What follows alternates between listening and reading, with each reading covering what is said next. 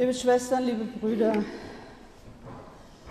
das Gleichnis vom Pharisäer und vom Zöllner, ich glaube, das kennen wir alle. Und eigentlich wissen wir auch recht schnell, welche Botschaft damit verbunden ist. Da gibt es ein vorne, ein hinten stehen im Tempel und zwei Arten, irgendwie fromm zu sein, zu beten. Und manchmal ist es so, dass wir oft ganz schnell das auch moralisch behandeln oder beurteilend. Doch Gleichnisse, die es ja in der Bibel viele gibt, die Jesus erzählt, ganz allgemein, wollen gar nicht moralisieren, sondern nehmen zunächst das auf, was ist, nämlich unsere Gefühle und Leidenschaften. Sie erheben nicht den Anspruch, einen moralischen Zeigefinger. Und wie wir das Gleichnis heute hören oder sehen, hängt ja immer davon ab, wie mein Blickwinkel gerade ausgerichtet ist. Und das können Sie ja mal für sich überprüfen kurz. Was ist Ihnen denn heute besonders aufgefallen beim Hören dieses Textes? Wo war Ihre Aufmerksamkeit? Bei welchem Wort oder bei welchem Satz sind Sie hängen geblieben?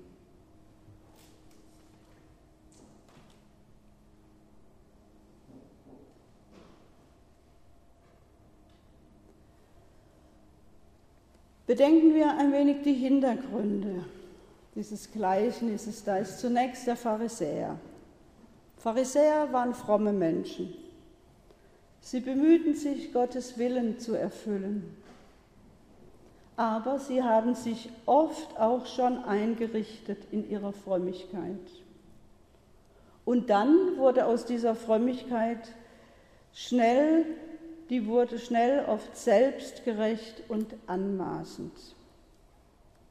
Pharisäer waren zu Hause in den Schriften der Tora und der Propheten aber sie schauten auch auf die einfachen Leute herab, die einfach nur so dahin lebten, oder sie schauten auch auf bestimmte Berufsgruppen herab, die sie als Sünder bezeichneten, als Menschen, die keine Antenne für Gott haben.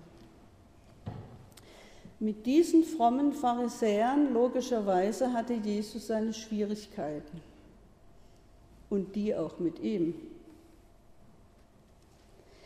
Ich denke mir, sie empfanden die Jesusbotschaft vom Reich Gottes und vor allem sein Tun irgendwie als anmaßend.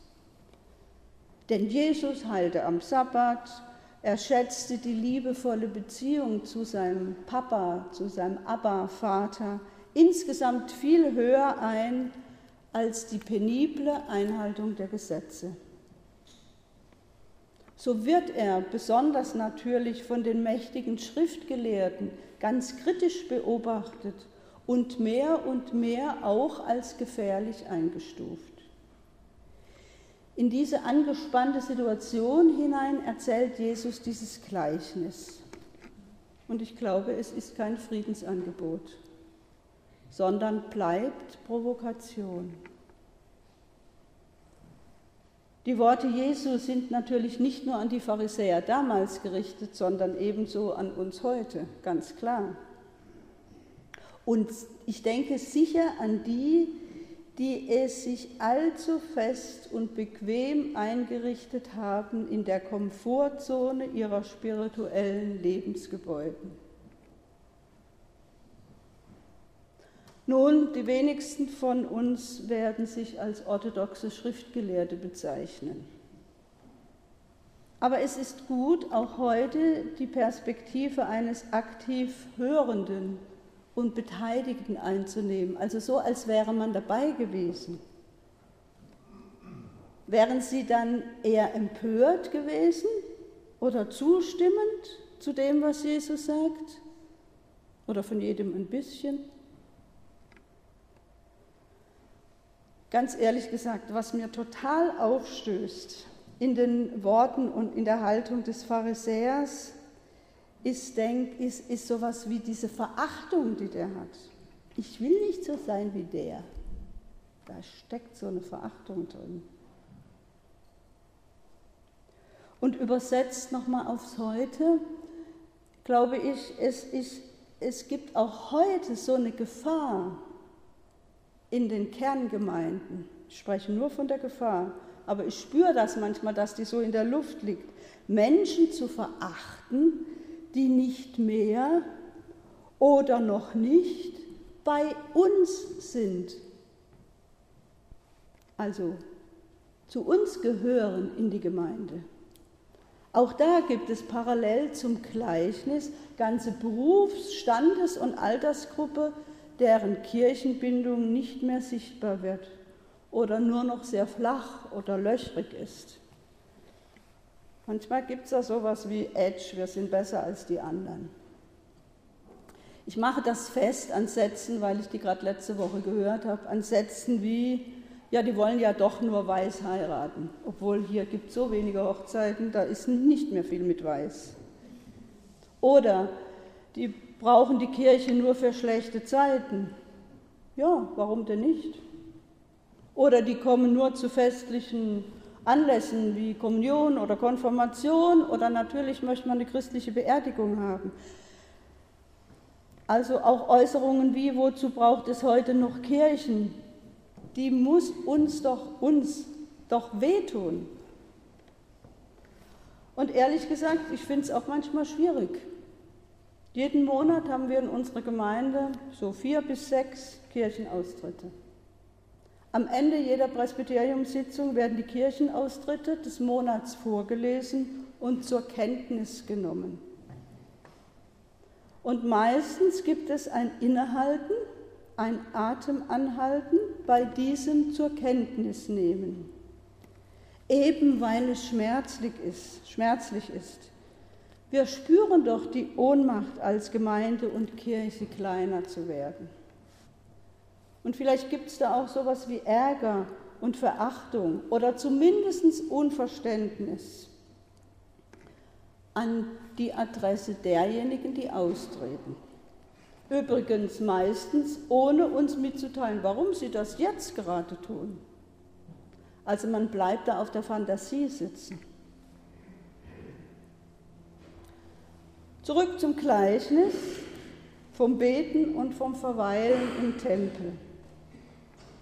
Die frommen Juden, wie gesagt, kannten den Tempel gut. Sie gingen wenigstens einmal die Woche am Sabbat hinauf, heißt es, in den Tempel.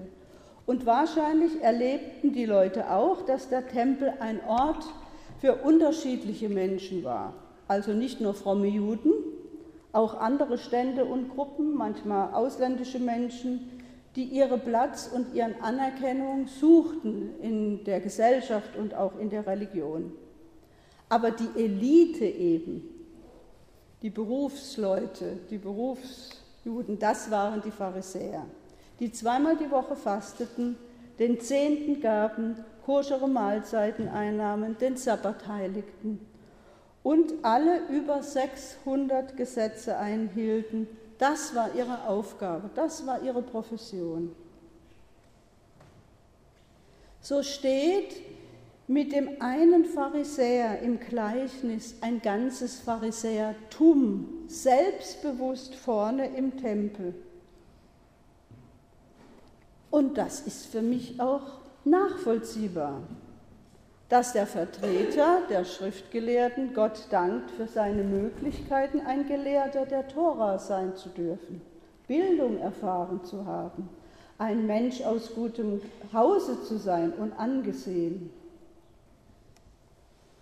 dass er sich deutlich abgrenzt als der Bessere vom Schaum der damaligen Gesellschaft, scheint ja auch irgendwie normal und konsequent. Und jetzt, so ist das Gleichnis aufgebaut, der Gegensatz und die Zuspitzung. Einer, der hinten steht, die Augen nicht aufheben kann, eben weil er keinen Selbstwert hat einer, der unten ist, gesellschaftlich und auch im Kontext der Religion. Einer, der nicht weiß, wohin er gehen soll und welche Hoffnung er haben könnte. Und der nur sagen kann, Gott erbarme dich meiner. und von dem Jesus sagt, er geht gerechtfertigt nach Hause. Das hat mich sehr beschäftigt. Was heißt denn gerechtfertigt? Spürt er das irgendwie? Ist er jetzt frei? Toll? Geht es ihm jetzt klasse? Gerechtfertigt heißt, dieses Verhalten fand Anerkennung und Wohlgefallen bei Gott. Und quasi als Höhepunkt und Lehre aus dem Gleichnis sagt Jesus in Richtung der Seinen, also seiner Freunde und seiner Jünger, das, was nicht nur das religiöse Denken der damaligen Zeit auf den Kopf stellt, er sagt, wer sich selbst erhöht, wird erniedrigt. Und wer sich selbst erniedrigt, der wird vor Gott erhöht werden. Also es geht um die Art und Weise, im Tempel zu sein, vor Gott zu stehen. Es geht um zwei verschiedene Haltungen, vor Gott zu stehen. Darin liegt für mich der eigentliche Unterschied. Wie können wir das heute hören, dieses Gleichnis? Ich höre daraus, rigorose religiöse Vorschriften sind nicht die erste Sache Jesu. Ihm geht es um ein viel mehr an weniger, an Versagensangst vor Gott. Was bringt denn all diese Anstrengung? Jesus spricht doch nämlich zuerst von einem liebenden Gott, der hält und der trägt und der liebt, und zwar alle, ohne Unterschiede. Manch Ältere von uns haben noch so Spuren eines angstmachenden Gottesbildes in sich. Man muss das und das tun, um das und das zu erreichen, um in den Himmel zu kommen. Jesus aber bietet uns ein anderes Gottesbild an. Es geht ihm um ein Mehr an Suchen, an Sehnen und Finden des Gottes in der eigenen Seele. Es geht ihm um ein liebevolles Innehalten eine gesunde Spiritualität und Achtsamkeit, ein Mehr an Staunen, ein Mehr an Ehrlichkeit und Aufrichtigkeit mit sich selbst, auch wenn das manchmal etwas kostet und nicht immer leicht ist. Und ich finde, das hat einfach auch Konsequenzen für die Orte, wo die Liebe Gottes zu Hause sein will und als erstes erfahrbar werden will. In den Kirchen, in den Tempeln, in den Moscheen. Das müssten doch Orte sein, wo die Liebe Gottes und die Nähe zu jedem Menschen zugänglich werden. Und zwar damit Menschen froh werden und leben können und nicht geknechtet werden. Bundespräsident Frank-Walter Steinmeier hat dies in seiner Eröffnungsrede beim Welttreffen der Religionen vorletzte Woche in Lindau so gefordert. Religion darf niemals Rechtfertigung von Hass und Gewalt sein. Kein Krieg darf geführt werden im Namen der Religion. Wenn man die Botschaft des Gleichnisses vom Pharisäer und vom Zöllner in die Kirche heute hineinträgt, dann bedeutet dies weg vom egoistischen, angstmachenden Selbst, das die eigenen Leistungen in den Mittelpunkt stellt, hin zum Vertrauen, auch in Bezug auf die Zukunft der Kirchen. Im Gleichnis stellt uns Jesus den Menschen hinten im Tempel als Vorbild für unser Beten vor, wenn er aus tiefstem Herzen sagt, Gott, schau mich an, wie ich bin. Gott, schau mein Leben an, vor allem meinen Schmerz, mein Nichtgelingen, meine Verzweiflung. Und ich finde auch nochmal interessant, der Zöllner geht in den Tempel, in das Haus Gottes. Er geht nicht zum Therapeuten und er geht nicht in die Kneipe. Also er erwartet doch, er, er erwartet etwas von Gott. Und genau deswegen brauchen wir doch Tempel, Moscheen und Kirchen, weil Menschen etwas erwarten. Auch die, die nicht immer kommen. Ich glaube, Menschen erwarten etwas, auch wenn das nicht immer sichtbar wird. Und deswegen, Leute, wir brauchen die Religion, weil die Religion ein Ort ist, wo menschliche Formen von Hilflosigkeit, von Gebrochenheit, von Ausgrenzung, Einsamkeit oder Unfreiheit, Verlorenheit, all das, was den Zöllner so ausmacht, weil die Kirchen dafür Raum zu geben haben. Die Religion Jesu ist gerade nicht der Ort, wo im Namen Gottes zensiert wird, sondern wo bedingungslose menschliche Annahme geschieht. Und ich finde, in der Welt der Religionen darf nicht mehr die wichtigste Frage sein, wer bist du Tolles und was hast du alles geleistet, sondern die Frage muss lauten, was hat man dir angetan? Was geht in dir vor sich? Wie fühlst du dich selbst? Den Menschen begegnen mit Gnade, das kann nur Religion. Deswegen bin ich in der Kirche. Und deswegen brauchen wir auch jeden Sonntag einen zuverlässig stattfindenden Gottesdienst in der Gemeinde. Und nicht wie ein neuerer Referentenentwurf der EKD sagt, eine Diskussion darüber beginnen will, über die Abschaffung des Sonntagsgottesdienstes und die Prüfung der Alternativen. Wer kommt denn auf so eine Idee? Ich glaube, wir brauchen den Sonntagsgottesdienst. Von dem Geschenk der Gnade, die auch im Gottesdienst erfahrbar wird, erfahren wir in der heutigen Lesung aus dem Epheserbrief. Nicht aus euch selbst oder aus euren Werken seid ihr selig geworden, sondern aus Gnade. Was heißt denn Gnade? Gnade heißt die Verbindung zu Gott erneuern. Liebe Brüder und Schwestern, ich habe selbst, wie viele von euch ja auch, im Leben Glück gehabt. Ich gelte, äh, wie viele von euch auch, nach außen hin als rechtschaffender Mensch, aber das ist doch auch schon ziemlich alles. Ich hatte Glück, in meinem Elternhaus oder in einem Elternhaus groß geworden zu sein, in dem ich mich relativ geradlinig entwickeln konnte und die mir eine Grundlage gegeben haben, eine einigermaßen solide Persönlichkeitsstruktur zu entwickeln.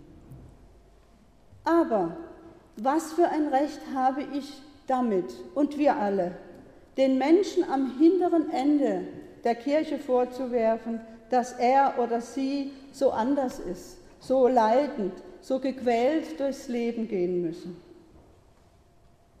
Wenn wir heute in unsere Seele hineinschauen, werden wir, auf jeden Fall bei mir ist es so, so beide Züge entdecken in uns drin. Da ist das Pharisäische, Menschen in Leitungspositionen kennen das gut. So ein bisschen das Überhebliche, das Besserwisserische, wir wissen es ja besser. Das übrigens oft dann so herausbricht, wenn wir ärgerlich sind oder wenn wir Angst haben. Und wir entdecken vermutlich auch so Wesenszüge des Zöllners, das Zöllnische, das nicht hochschauen können, das sich ausgeschlossen und verzweifelt fühlen und das Hoffen auf einen gnädigen Gott. Uns bleibt ja nur beide Wesenszüge wahrzunehmen, anzunehmen und sie Gott hinzuhalten zur Verwandlung. Und es ist dies, was Jesus in diesem Gleichnis deutlich macht. Er überwindet die Ausgrenzung des Zöllners, wenn er sagt, dieser ging gerechtfertigt nach Hause. Wenn wir jetzt in die kommende Woche gehen, dann wünsche ich dies, die Erfahrung angenommen zu sein, wie du jetzt bist. Ein bisschen Pharisäer, ein bisschen Zöllner im Herzen. Und dann gibt es natürlich auch noch einen Auftrag, das nicht für sich zu behalten, Es gilt den Menschen, denen wir begegnen dürfen diese Woche, diese Menschen anzuschauen, anzunehmen und sie so sehen zu lernen, wie Gott sie heute schon sieht. Amen.